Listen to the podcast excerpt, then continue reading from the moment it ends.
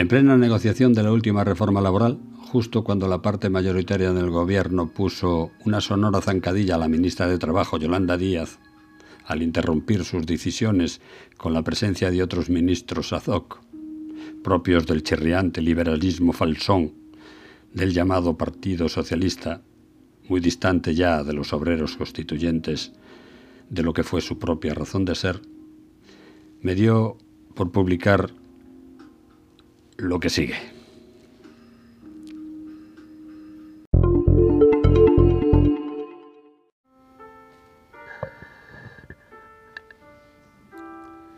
Derogar es la palabra, esquivada hasta el enfrentamiento y ahora puesta en escena para, sin disimulo, arguir una traición que en lo laboral redundará en una transformación profunda del proceso de negociación sin precedentes en el que los expertos en el incumplimiento de sus propios compromisos harán la cobra a los de siempre, la ingenua gente corriente, que no la del montón.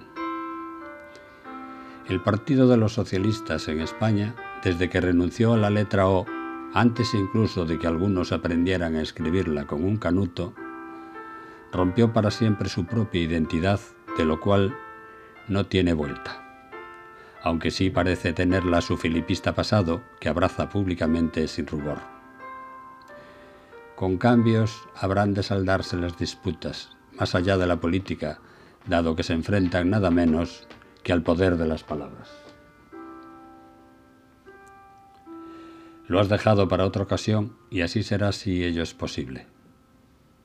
Me viene ahora a la memoria platicando desde este presente, que ya es futuro desde ayer, puesto a seguir hablando de las palabras, de su hermosa función en la vida y de su poder, que resultan ser más bellas e incluso no están reflejadas en los diccionarios, y ello porque contienen cierta pureza, prendida de su origen, quizá de una larga y formidable historia por descubrir, sobre todo muchas de las que conforman el gallego, de las que no sé los porqués de su repudio.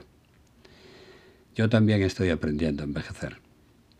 Y pasa que, un día buscando en la internet, algo que ahora me niego a decir que, encontré una entrevista a Joaquín Sabina y lo era por su condición de poeta. Sí, sí, en esa condición. Donde, entre otras palabras, junta a aquellas que dicen, aunque siga muriéndome por ti, me iré con la primera que me quiera.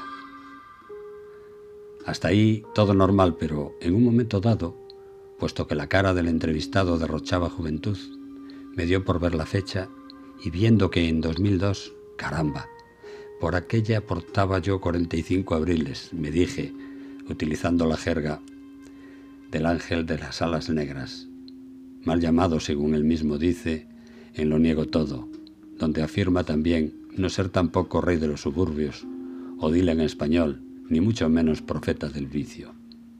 El caso es que me acerqué al espejo y date que ciertamente Estoy más viejo, aunque no menos bello, al menos por dentro, que lo digo porque no se ve a simple vista. Aunque lo parezca, no todos son sueños, Baldomero.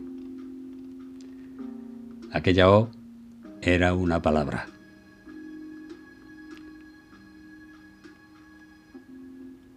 Soy Galmiesemos. Gracias por escucharme.